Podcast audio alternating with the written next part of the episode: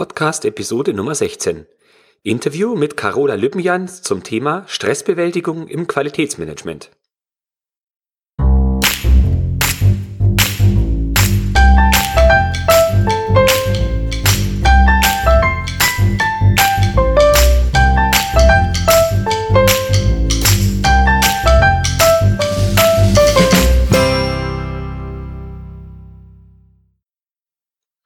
Hallo und ganz herzlich willkommen zu einer neuen Episode des Podcasts Qualitätsmanagement on Air. Wie immer mit mir, Florian Frankl. Nachdem die Serie zu QM-Systemen nun abgeschlossen ist, habe ich heute wieder ein Experteninterview für Sie. Das ist ein Thema, mit dem wir uns alle mehr oder weniger stark beschäftigen und mit dem wir Menschen äußerst unterschiedlich klarkommen. Aus diesem Grund habe ich mir heute eine Expertin zu genau diesem Thema eingeladen. Carola Lübbenjans kümmert sich nämlich als Coach um Menschen, die wieder mehr Zeit für sich gewinnen wollen, und zwar ohne die berufliche Leistungsfähigkeit zu reduzieren. Im Interview sprechen wir darüber, wie wir krankmachende Stresssituationen erkennen und was wir tun können, um solche Situationen bewusst zu vermeiden. Frau Lippenjans hat gute Tipps dafür parat, wie sich in Anführungsstrichen Betroffene selbst helfen können und wie Vorgesetzte reagieren können, die bei einem Mitarbeiter negative Stresstendenzen wahrnehmen. Doch nun rein ins Interview mit Carola Lippenjans. Herzlich willkommen, Frau Lippenjans. Vielen Dank, dass Sie sich Zeit für unser Interview nehmen. Ja, gerne. Zu Beginn würde ich Sie bitten, dass Sie sich selber mal kurz ein bisschen vorstellen. Ja, hallo. Die äh, Stimme, die Sie jetzt gerade hören, gehört zu Carola Lübnians. Ich bin Diplompsychologin.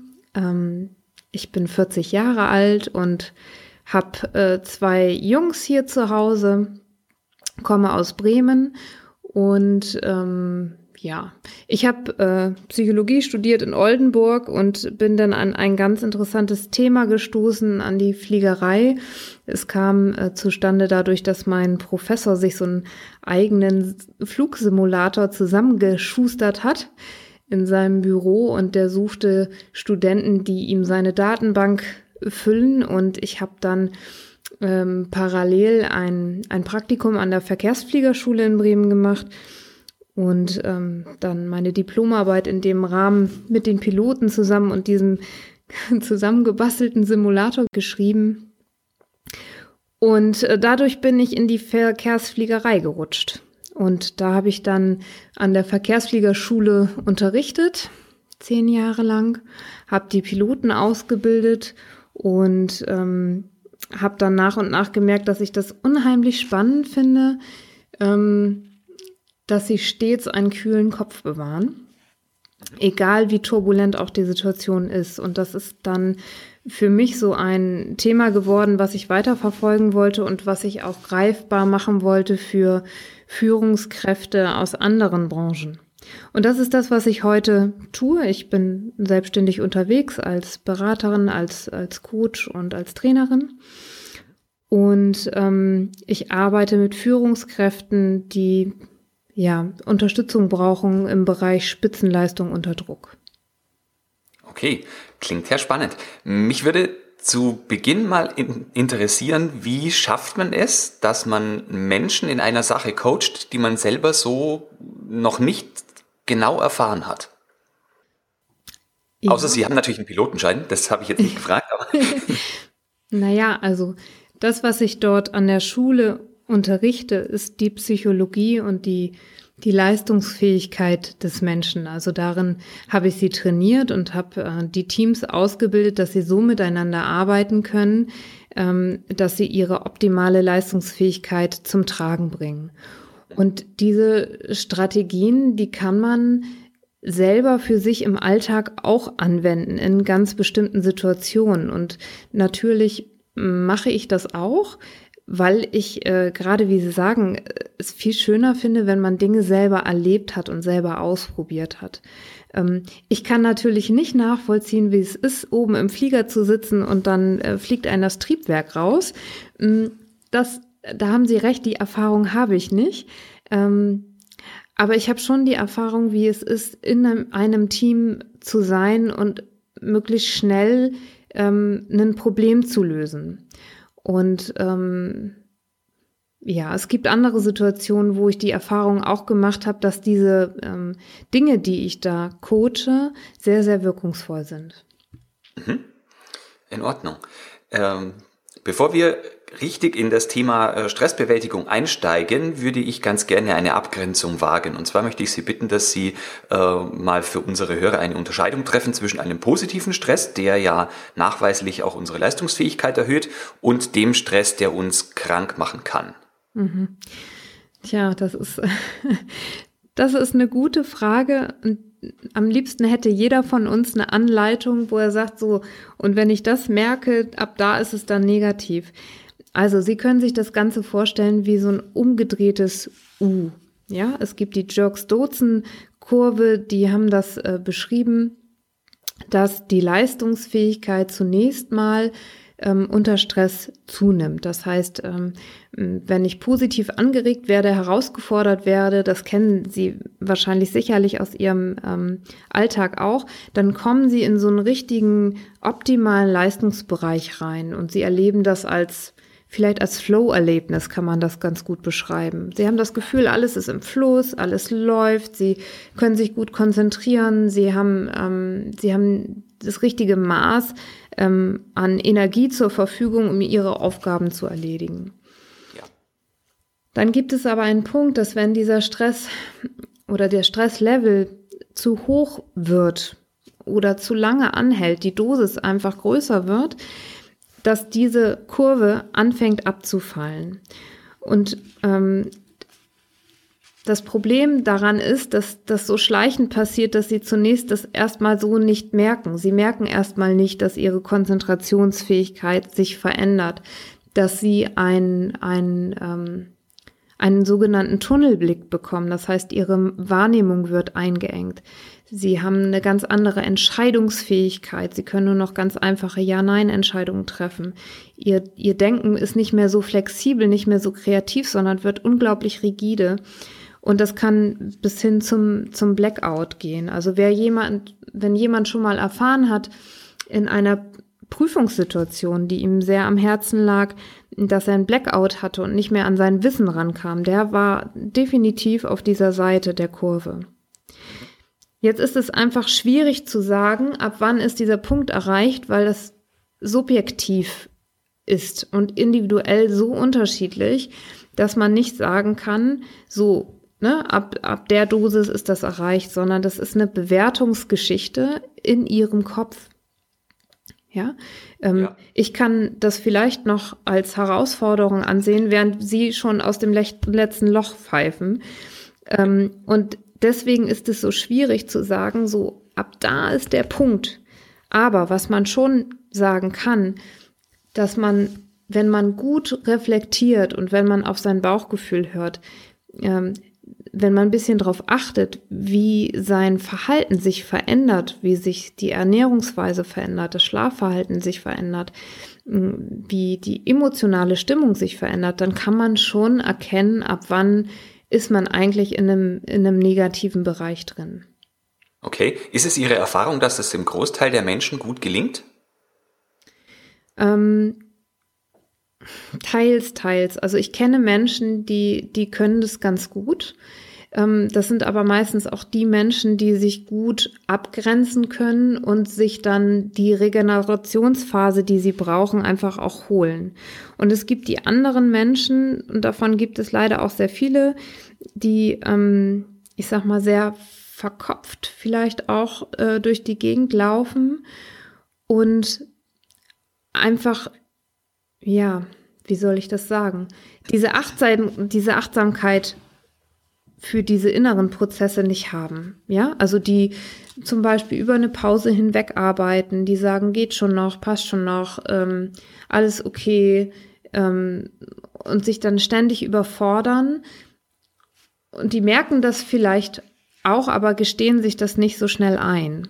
Die machen das viel zu lange mit und das hat häufig was mit einer inneren Haltung zu tun, ähm, hat was damit zu tun, ob ich mich abgrenzen kann oder nicht, solche Dinge. Okay. Äh, würden Sie sagen, ist das meistens durch meinen eigenen Anspruch bedingt und äh, verursache ich diesen negativen Stress dann vorwiegend selbst oder ist es schon auch oft so, dass uns die Außenwelt dann zu überfordern droht? Weil wahrnehmen tut man es ja, wenn man dann in der Spirale ist, meistens so, dass die Umwelt alles dafür tut, dass es einem selber schlecht geht und man da nicht rauskommt. Ähm, wie sehen Sie das? Mhm. Ja, das ist natürlich der, der Gedanke, den man hat, ne? Selbstverständlich sind Stressoren aus der Umwelt gegeben. Das äh, äh, will ich ja gar nicht wegreden. Äh, da sind Anforderungen äh, von Seiten des Chefs, vielleicht von Seiten der Kunden, ähm, die ich wahrnehme und die mich stressen. Aber das, was passiert, ist, dass ich eine Bewertung ähm, in meinem Gehirn, dass eine Bewertung in meinem Gehirn stattfindet, die einstuft, ist es jetzt für mich eine Sache, die ich gut wuppen kann oder ist das eine Sache, die ich nicht so gut bewältigen kann?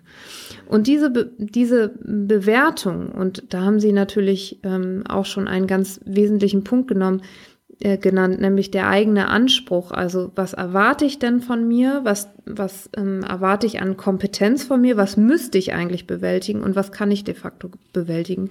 Das spielt alles eine Rolle. Und das Gehirn merkt sich einfach im Laufe unseres Lebens, ähm, welche Situationen haben wir gut bewältigt und welche haben wir nicht so gut bewältigt. Und das spielt alles eine Rolle bei diesem Prozess, der dann im Gehirn abläuft, obwohl von außen die, ähm, die Stressoren vielleicht gleich aussehen.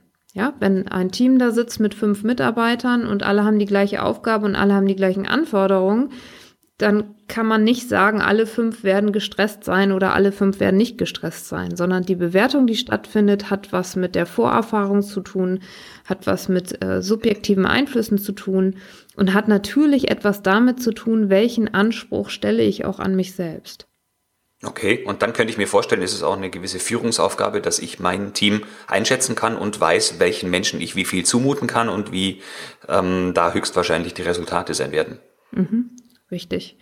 Ähm, ja, und, und es hat was auch mit unserem Streben nach Anerkennung zu tun. Ja, wir, wir alle wünschen uns Anerkennung und wenn sie Führungskraft sind, dann wird von ihnen hm, auch erwartet, dass sie ab und zu diese Anerkennung ähm, zeigen. Die Mitarbeiter, die nur darauf abzielen, Anerkennung von außen, also von, von der Führungskraft zu bekommen, die setzen sich meist selber stark unter Druck. Während die Menschen, die es schaffen, sich die Anerkennung aus einem eigenen, ähm, ja, aus der eigenen Leistung herauszuziehen, also zu sagen, ich erkenne mich heute an, weil ich einfach gute Leistung gebracht habe und die ihre Erfolge auch wahrnehmen können und auch sich dafür, ich sag einfach mal, belohnen können, das wertschätzen können, die sind da nicht so abhängig davon. Mhm. Das kann ich gut nachvollziehen.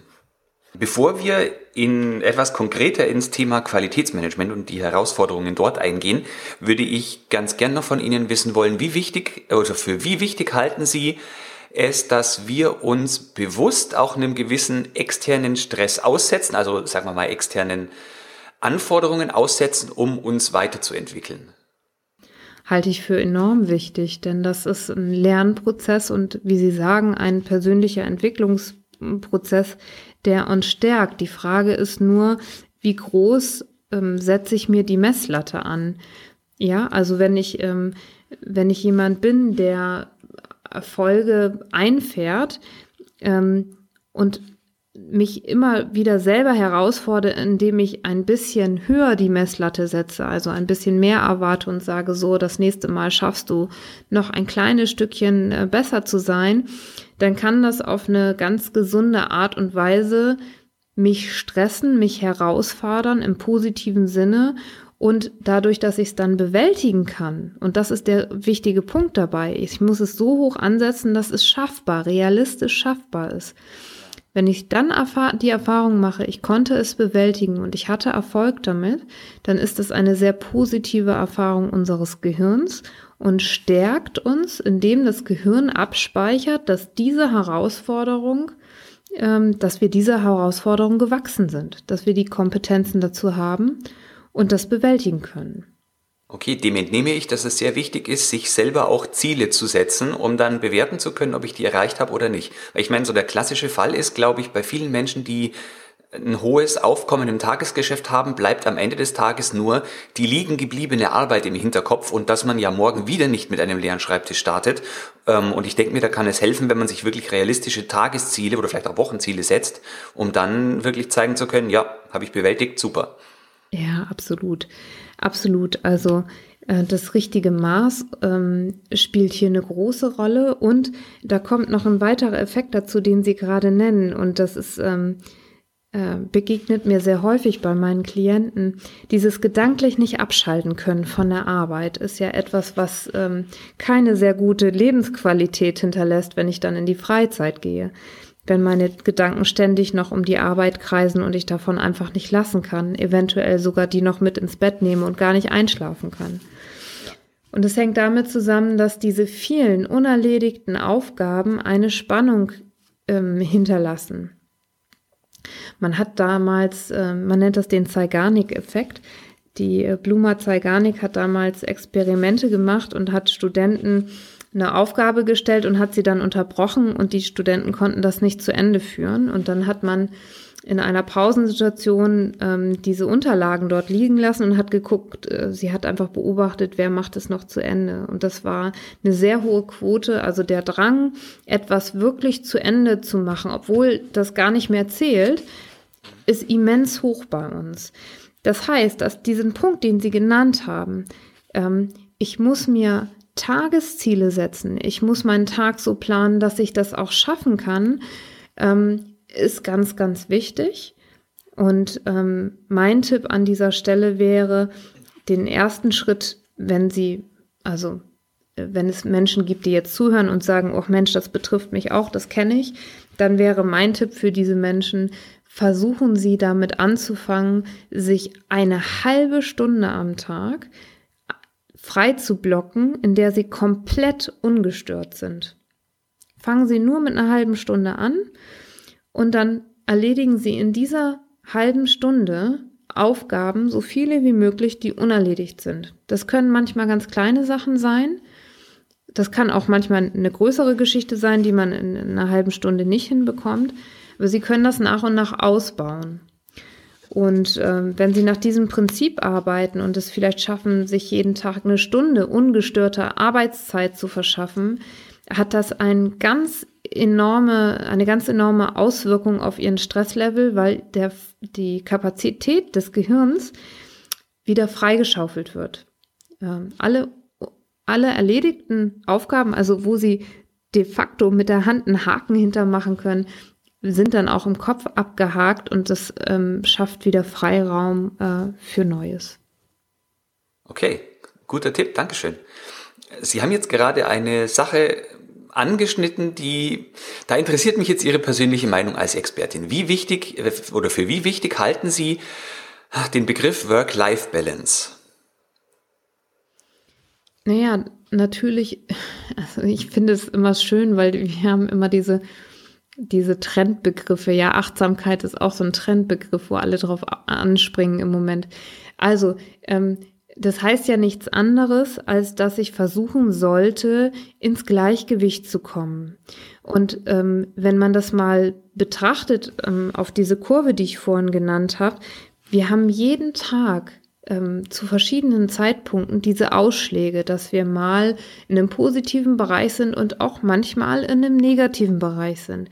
Und wenn Sie diese Kurve sich als wellenförmig denken, also es sollte so sein, dass sich das ausbalanciert, ja, dass ich ähm, ähm, sowohl stressige Phasen habe, aber auch Erholungsphasen habe und dann kann sich unser Körper und unser Geist sehr gut regenerieren.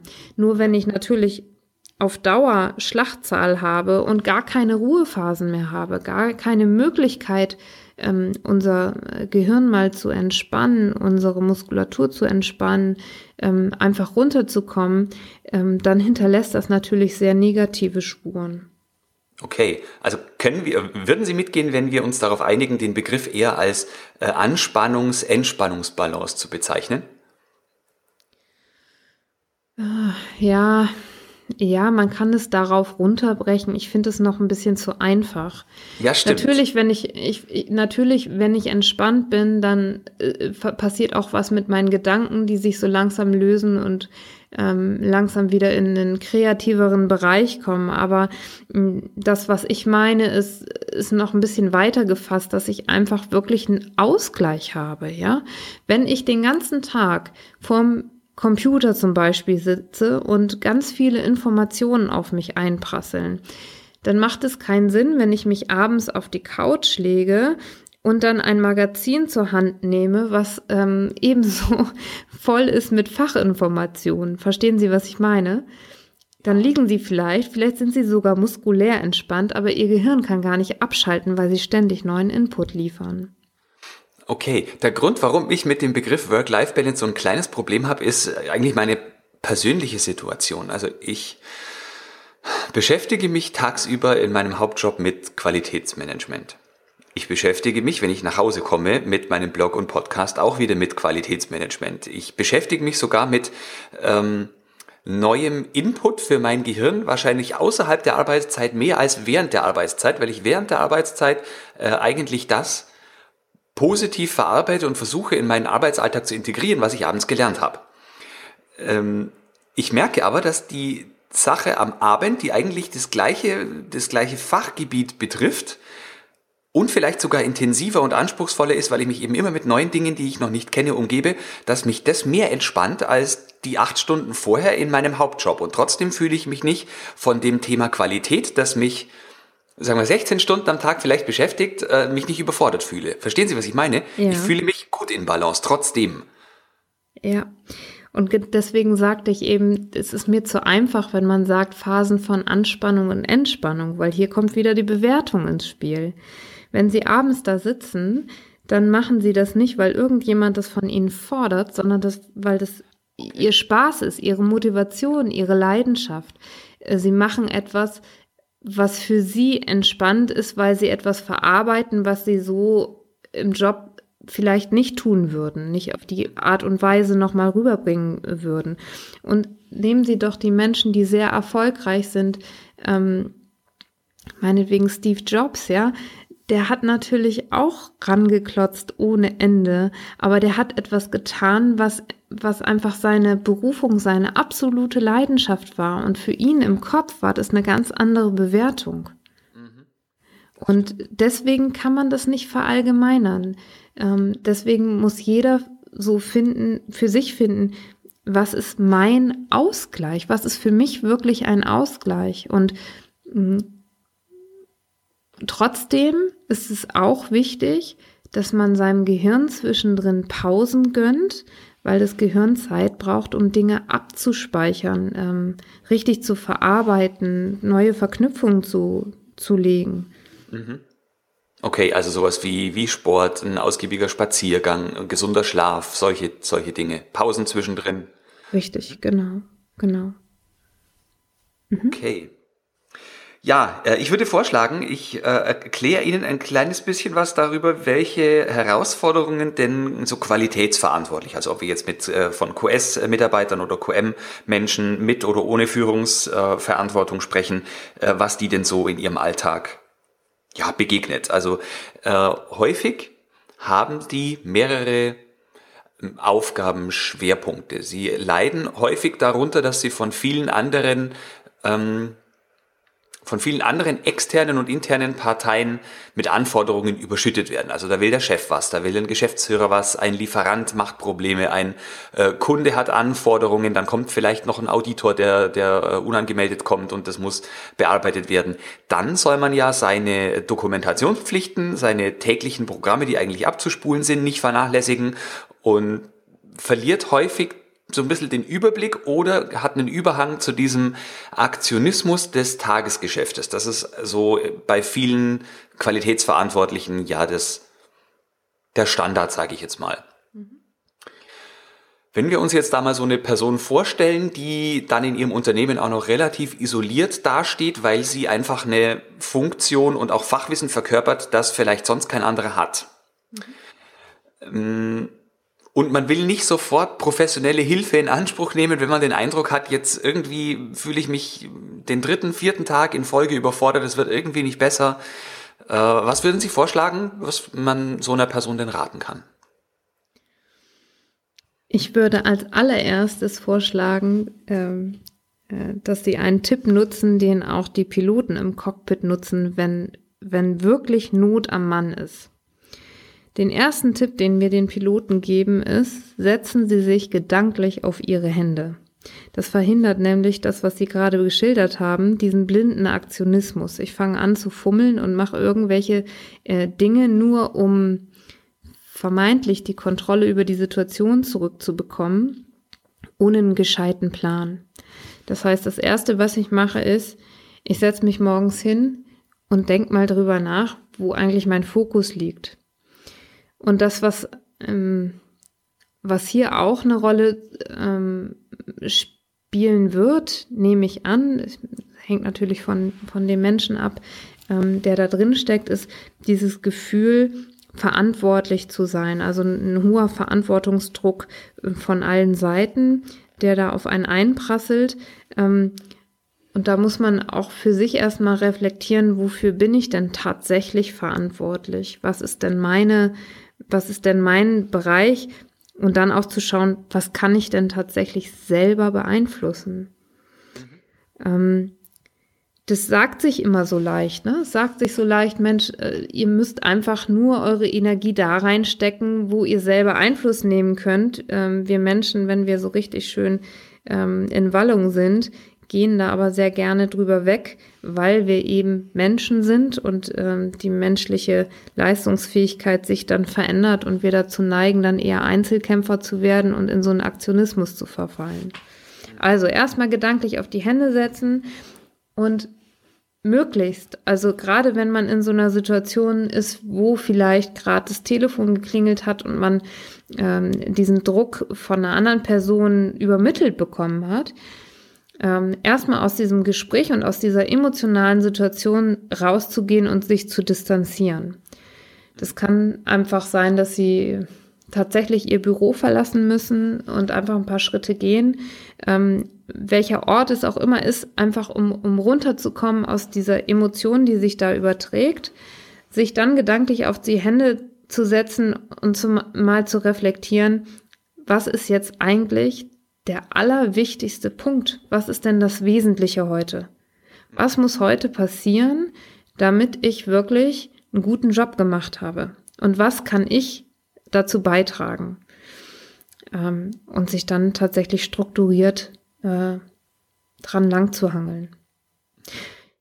Ähm, auch ein wichtiger Punkt, finde ich, wenn man keine professionelle Hilfe in, in Anspruch ähm, nehmen möchte, und das ist auch gar nicht immer notwendig, ist tatsächlich ähm, sich einen Reflexionspartner äh, zur Seite zu stellen. Also ein Kollege, der das vielleicht fachlich alles gut einschätzen kann, ähm, der einfach mal aber eine andere Perspektive äh, geben kann. Ja. Mhm. Ähm, manchmal macht es auch Sinn, jemanden zu nehmen, der gar nicht in der Firma ist, äh, als sozusagen externen Beobachter und mal zu fragen, was würdest denn du machen? Mhm. Um einfach nochmal einen anderen Blickwinkel zu kriegen und raus aus diesem, aus dieser emotionalen Befangenheit, in der man da ja auch drin steckt, ähm, sich einfach ein bisschen distanzieren zu können. Mhm. Okay, ja, das klingt wertvoll.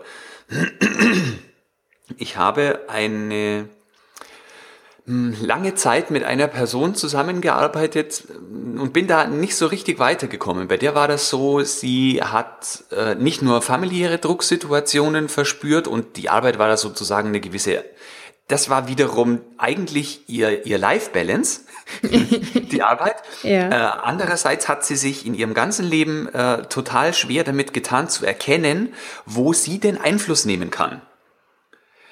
Was würden Sie denn einer Person raten, die irgendwo oder wie, wie kann man mit so einer Person am besten umgehen und ihr helfen, wenn sie selbst nicht erkennt, welchen positiven Einfluss sie überall auf ihr eigenes Leben haben kann, sondern immer nur denkt, äh, mein Arbeitgeber, der will das nicht und äh, meine Chefin, die lässt mich nicht und äh, hier kommt immer noch was dazu und gar nicht so richtig erkennt, dass wir heute in einer Welt leben, in der wir so viele Möglichkeiten haben, wie wir noch nie vorher hatten? Ja, also auch das ist nicht so einfach zu beantworten. Ich würde Ihnen ja ganz gerne sagen, klicken Sie jetzt auf die Anleitung und gehen Sie Schritt 1, 2, 3 und dann ist das Problem gelöst. Hm, ja. Sondern das hängt sehr davon ab, was diese Person einfach erfahren hat in ihrem Leben, wie sie geprägt worden ist, welche, vielleicht kennen Sie den Ausdruck der inneren Glaubenssätze. Also was hat sich an, an, was hat sich verfestigt in ihr, an das sie ganz stark glaubt. Und äh, da gibt es so ähm, gedankliche Strukturen, die einfach stressverstärkend wirken. Ja. Ähm, und da mal ranzugehen, da würde ich tatsächlich dazu raten, dann das auch ähm, professionell begleiten zu lassen, dann mal ranzugehen und, ähm, und zu schauen, was wirkt denn da in mir? Mhm. Und auch durch bestimmte Methoden einen Perspektivenwechsel überhaupt zu ermöglichen, also die, die, die, die anderen Seiten sichtbar zu machen und dann zu gucken, ähm, warum scheint da so eine, ich sag mal, so eine erlernte Hilflosigkeit dahinter zu stecken. Da lehne ich mich jetzt aber sehr weit aus dem Fenster, weil ich die Person natürlich gar nicht genau kenne. Ähm, also damit meine ich, woher kommt es, dass diese Person das immer ins Außen schiebt und den eigenen Anteil ähm, äh, der, der Selbstwirksamkeit, also was kann sie selber erreichen, wo kann sie selber Probleme lösen, warum kann sie das nicht wahrnehmen? Mhm. Da gibt es ein paar Methoden, die man, die man äh, wählen kann, um quasi ähm, ja in die inneren Prozesse einfach mal reinzuschauen, die ja meistens sehr unbewusst ablaufen äh, ja. und die sie selber ja so gar nicht wahrnimmt. Mhm. Okay, dazu gehört, glaube ich, aber auch, dass die Person selber erkennt, dass sie vielleicht da an der Stelle an sich arbeiten müsste. Genau, und das ist äh, eine Schwierigkeit, wenn sie es erstmal nicht wahrnimmt. Ähm, vielleicht hat sie nette Menschen, die ein Feedback geben und sie merkt, dass sie an bestimmten Stellen nicht weiterkommt. Ähm, erst dann, wenn, wenn für sie wirklich ein Schmerzpunkt da ist, ein Leidensdruck da ist, erst dann wird sie sich ähm, auch Hilfe holen. Mhm. Okay, oder wenn man an den Punkt kommt, genau wo es wirklich vielleicht nicht mehr weitergeht und man dann in eine Art Krise rutscht, genau. dass man dann ja, aber wir äh, äh, sprechen ja eigentlich miteinander, dass es nicht so weit kommt. genau. ja. ja ähm, kann man äh, kann man aus Ihrer Sicht Optimismus lernen? Ich glaube, ein optimistisches Grundgerüst hilft einem mit äh, schwierigen Situationen umzugehen. Kann ich das lernen? Ja, das kann man lernen.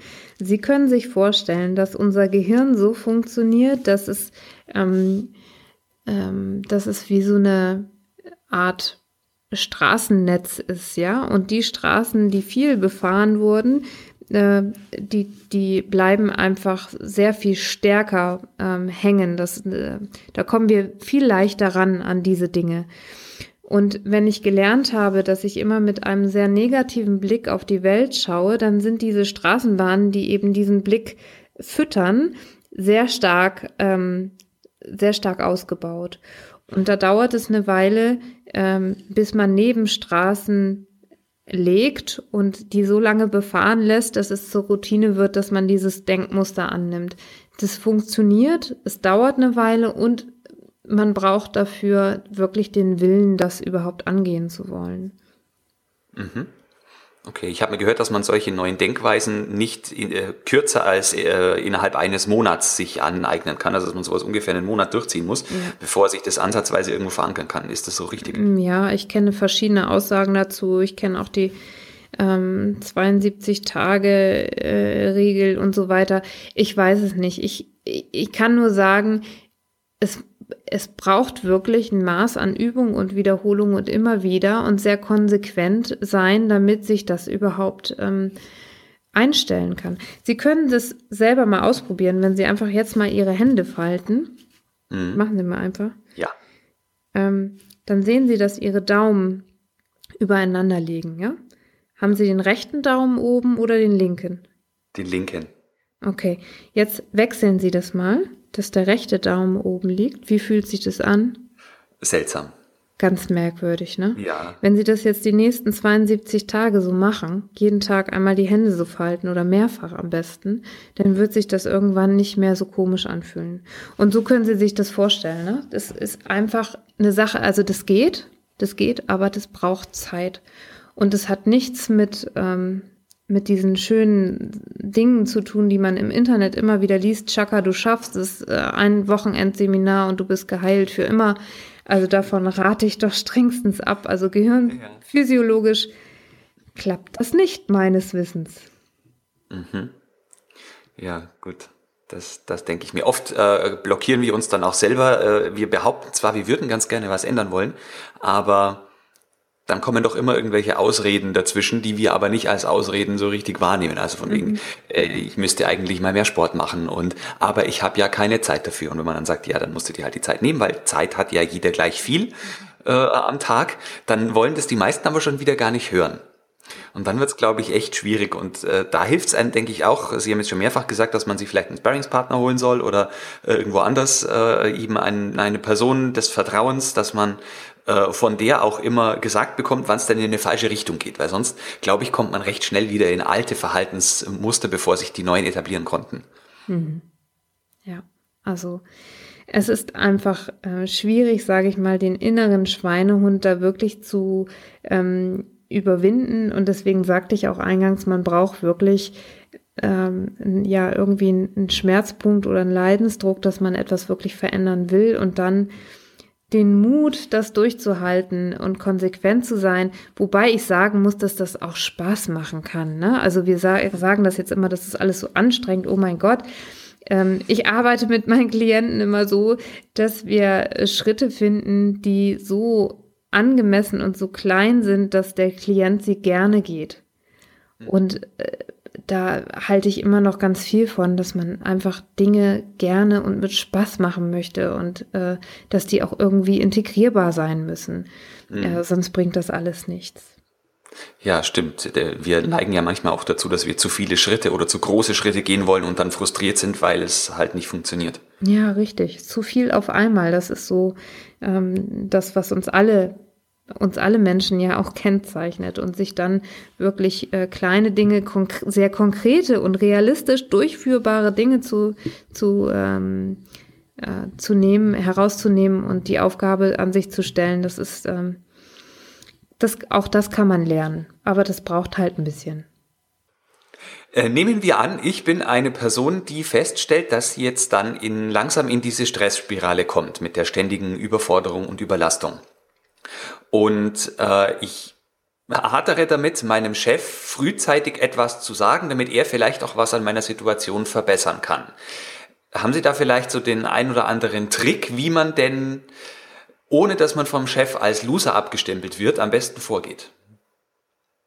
Ja, also mh, mm, ich komme ja aus der Fliegerei, habe ich eingangs erwähnt, und Sie haben ja auch in dem äh, Interview mit dem Herrn Fengler schon gehört, dass die Fliegerei eine ganz andere Unternehmenskultur äh, pflegt. Und mh, das, was die Piloten auszeichnet oder diese, dieses Miteinander auszeichnet, ist, mh, dass sowas das gibt es dort nicht. Also wenn ich mich unwohl fühle, ähm, wenn ich krank bin, wenn ich das Gefühl habe, das geht nicht, dann wird es sofort ähm, gesagt. Man muss gar nicht ins Detail gehen, aber es ist einfach ähm, äh, dem geschuldet, dass das äh, sicherheitskritisch ist. Ähm, das heißt, diese, diese, dieses Tabuthema und äh, kann ich das ansprechen oder kriege ich dann einen dicken Stempel drauf, das gibt es in der Fliegerei so nicht.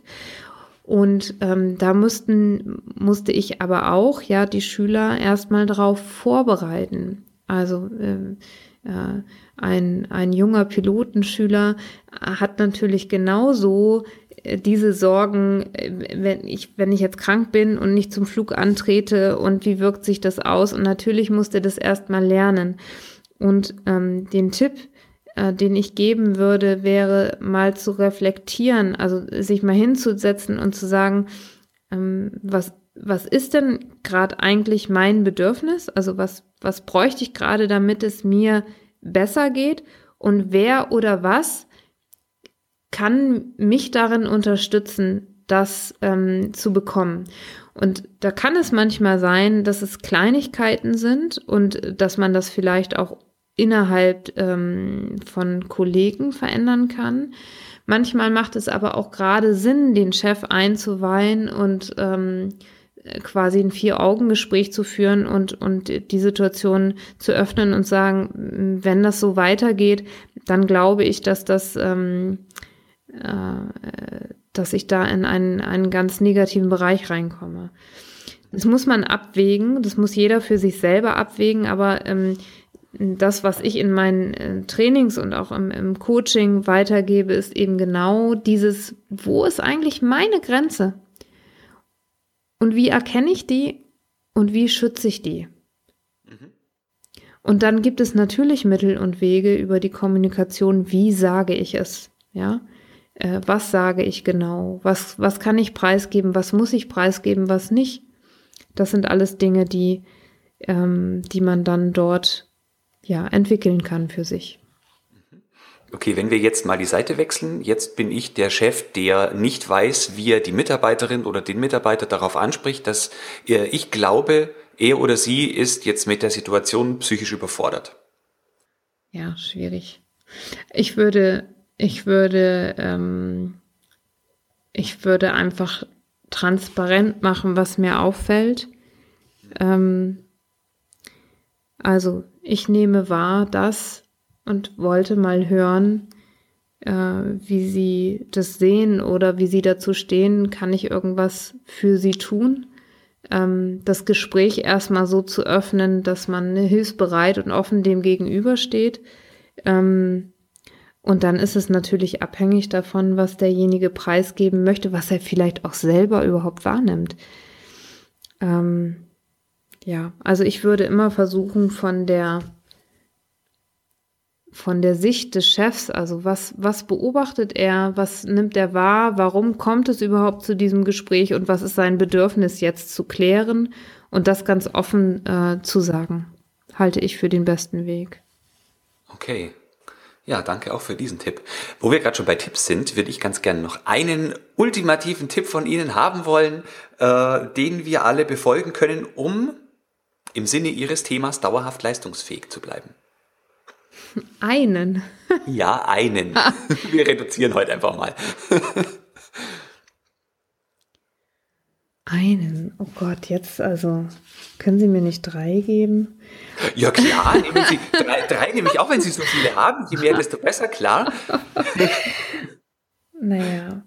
Also, ähm, das, was ich, äh, was ich mache und den Bereich, den ich vertrete, das ist ja ein sehr äh, spezielles Konzept, was äh, der Fliegerei entstammt und was den, äh, den Piloten hilft, wirklich Spitzenleistungen abzurufen in ganz akuten Stresssituationen. Und wenn ich jetzt davon mal ausgehe, und das habe ich ja übertragen für die Führungskräfte auch, in ganz akuten Stresssituationen geht es als allererstes darum, den Stresslevel zu senken, egal wie.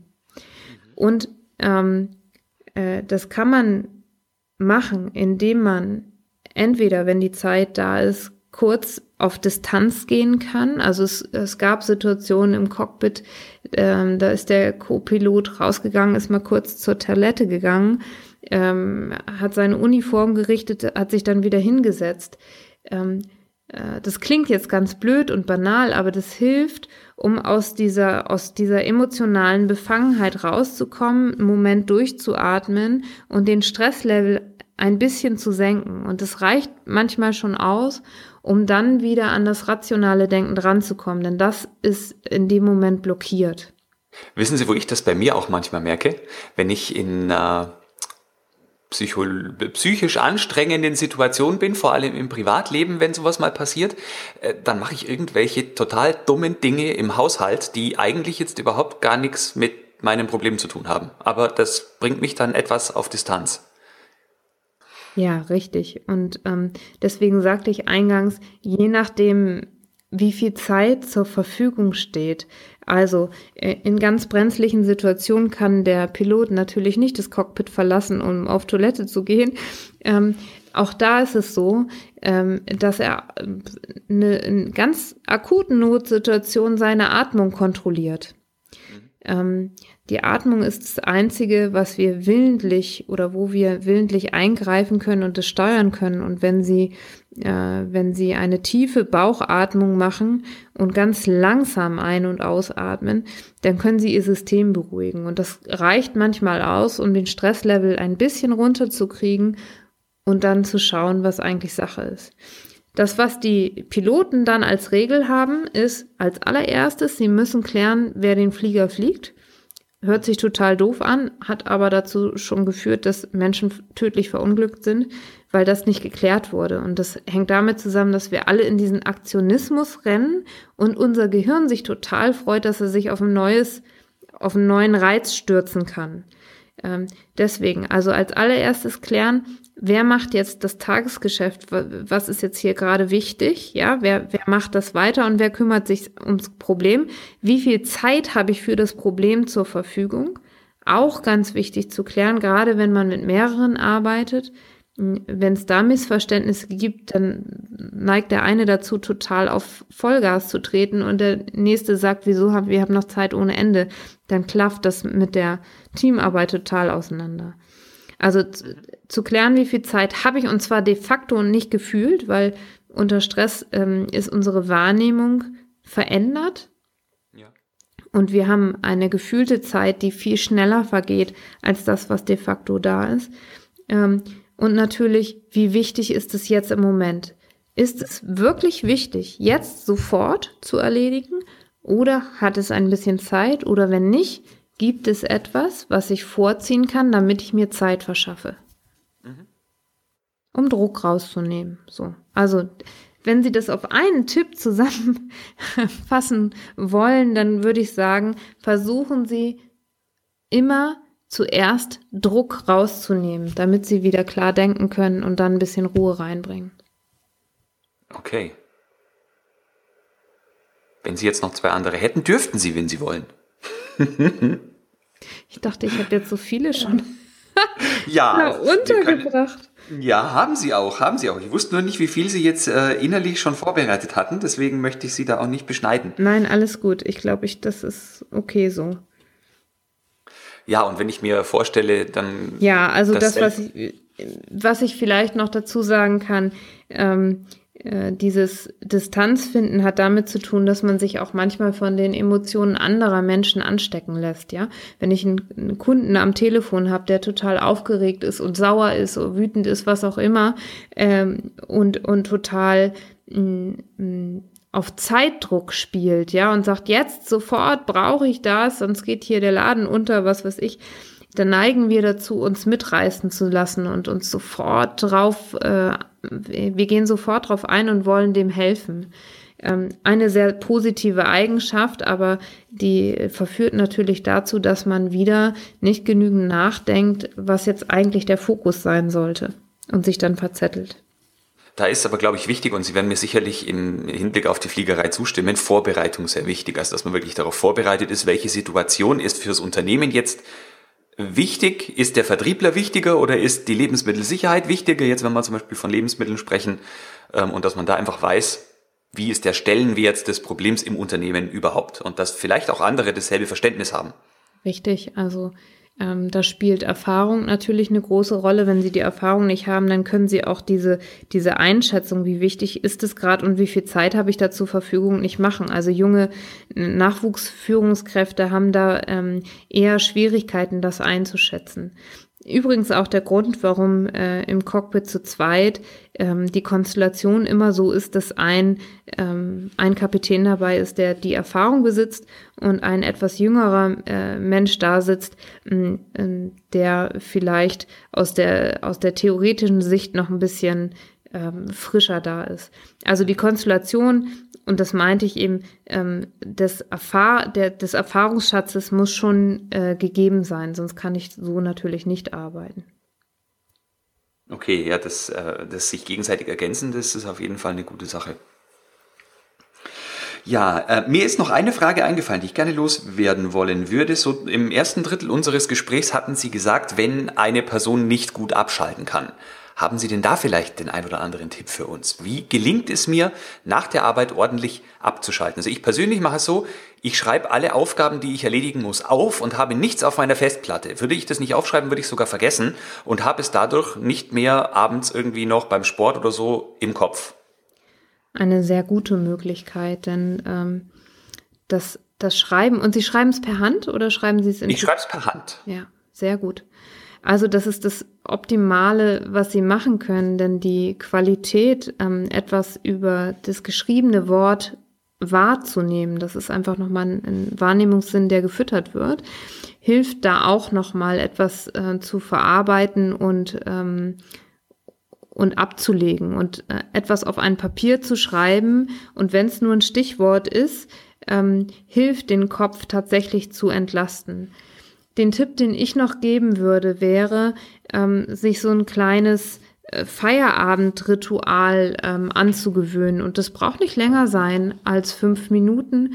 Ähm, sich ein Ritual anzugewöhnen, dass man sagt, ich nehme jetzt noch mal eine Minute Zeit drüber nachzudenken, was mich jetzt am meisten beschäftigt, was lässt mich jetzt gerade noch gar nicht los. Mhm. Und entweder das dann noch anzugehen, also sei es, es ist ein Konflikt mit einem Kollegen äh, oder so etwas, dass man da noch das Gespräch sucht, wenn es möglich ist, um das erledigen zu können, oder vielleicht ähm, sich mit einem anderen Menschen da auszutauschen oder das eben aus, aufzuschreiben und sich dann als, als erste Aufgabe für den nächsten Tag hinzulegen. Ähm, und über dieses Aufschreiben und das Ritual, das jeden Tag zu reflektieren und sich diese Notizen zu machen und dann als Abschluss immer den gleichen, ähm, das gleiche, äh, wie sage ich mal, den gleichen Tagesabschluss zu finden.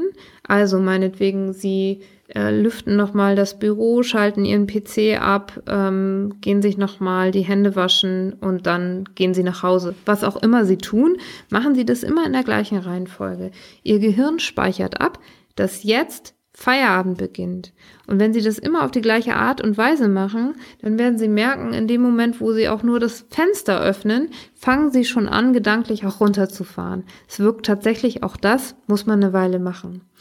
Ähm, wenn ich das an dieser Stelle erwähnen darf, auf meiner, ähm, auf meiner Webseite gibt es den Punkt Blog und wenn Sie darauf gehen, dann finden Sie auf der rechten oberen Seite eine Möglichkeit, sich so eine Feierabend-Checkliste herunterzuladen. Und da habe ich das alles nochmal zusammengefasst. Oh, das klingt gut. Also das werde ich auf jeden Fall auch in den Show Notes verlinken, dass man da sofort hinkommt. Ich schreibe mir das mal kurz auf. Jetzt, wo wir gerade schon dabei sind, ähm, Sie haben uns jetzt wahnsinnig viele Tipps gegeben, die, glaube ich, auch so im Alltag ganz gut umzusetzen sind. Dann dafür schon mal vielen Dank jedenfalls. Wenn man jetzt mehr über Sie erfahren wollen würde, wahrscheinlich hören uns wenige äh, passionierte Flieger zu, aber für den Fall, dass das so wäre, weil Sie sind ja wirklich eine sehr äh, spannende Gesprächspartnerin, wie erreicht man Sie am besten? Ja, also ich bin äh, in den sozialen Medien äh, vorhanden. Sie finden mich auf Xing, Sie finden mich äh, auf Facebook und auf Twitter. Ich habe selbstverständlich eine Webseite, die können wir auch verlinken gerne äh, unter www.carola-lübbenjans.de. Dort finden Sie auch einen Blog, da habe ich einige Artikel geschrieben, auch zum Thema Stressverstärker, auch zum Thema gedanklich abschalten. Also wer da noch ein bisschen nachlesen möchte oder mein neuester Artikel ähm, beschäftigt sich mit dem zu hohen Anspruchsniveau, ist herzlich eingeladen, da noch ein bisschen zu stöbern. Und da stehen natürlich meine Kontaktdaten und dann können Sie mich per E-Mail oder per Telefon äh, gerne kontaktieren. Okay, Ihr Blog richtet sich aber nicht nur an Menschen, die jetzt mit der Fliegerei zu tun haben, sondern auch generell Menschen, die eine dauerhaft gute Leistung bringen wollen. Meine, meine äh, Leidenschaft, die Piloten auszubilden, ist immer noch da und ich bin auch immer noch an der Verkehrsfliegerschule tätig. Aber das, was ich mit meiner selbstständigen Tätigkeit verfolge, richtet sich einfach an Führungskräfte, die äh, den Wunsch haben, unter hohen Druck Spitzenleistung zu äh, erbringen. Und für diese Menschen, ähm, die leistungsorientiert sind, die Probleme lösen wollen, die aber manchmal in turbulenten Phasen merken, sie stolpern da über das ein oder andere. Für die ist dieser Blog gemacht. Mhm. Okay, also ich wusste das jetzt schon. Äh, allerdings war es mir jetzt noch wichtig, dass auch die anderen Hörer da das mitbekommen und wir sie jetzt nicht in die äh, Fliegerei-Schublade reinstopfen. Super. Das hätte ich jetzt nicht gut gefunden, genau. Mhm. Ja, äh, Frau Lippenjans, an dieser Stelle schon mal vielen herzlichen Dank. Ich würde jetzt ganz gerne von Ihnen Ihre Buchtipps haben wollen. Ja, also ich habe ähm, zwei Buchempfehlungen ähm, für die Hörer mitgebracht. Und zwar einmal für diejenigen, die sagen, ach, ich möchte ganz gerne selber mal zum Thema Stressverstärker oder was innerlich abläuft oder welche Tipps es generell gibt, ähm, mich einfach in einem, im, mit einem Buch auseinandersetzen. Da finde ich das Buch Gelassen und sicher im Stress. Das Stresskompetenzbuch Stress erkennen, verstehen, bewältigen von Gerd Kaluza sehr gut. Das ist ein Handbuch, was so aufgebaut ist, dass es Stück für Stück da durchführt, was man machen kann und wie man zu Veränderungen in seinem Verhalten selber beitragen kann. Mhm. Ich selber habe die Ausbildung bei Herrn Kaluza genossen und ich finde ihn sehr kompetent und das Buch wirklich sehr hilfreich. Wenn es Menschen gibt, die sagen, ach, also diese, diese inneren Stimmen, die mich manchmal davon abhalten, überhaupt in die richtige Richtung zu marschieren, denen empfehle ich das Buch Das innere Team in Aktion.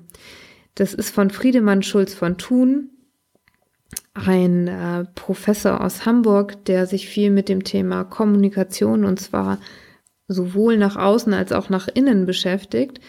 Und das innere Team kennzeichnet quasi alle Rollen, die wir so in uns tragen. Also der große Kritiker, der immer streit, was?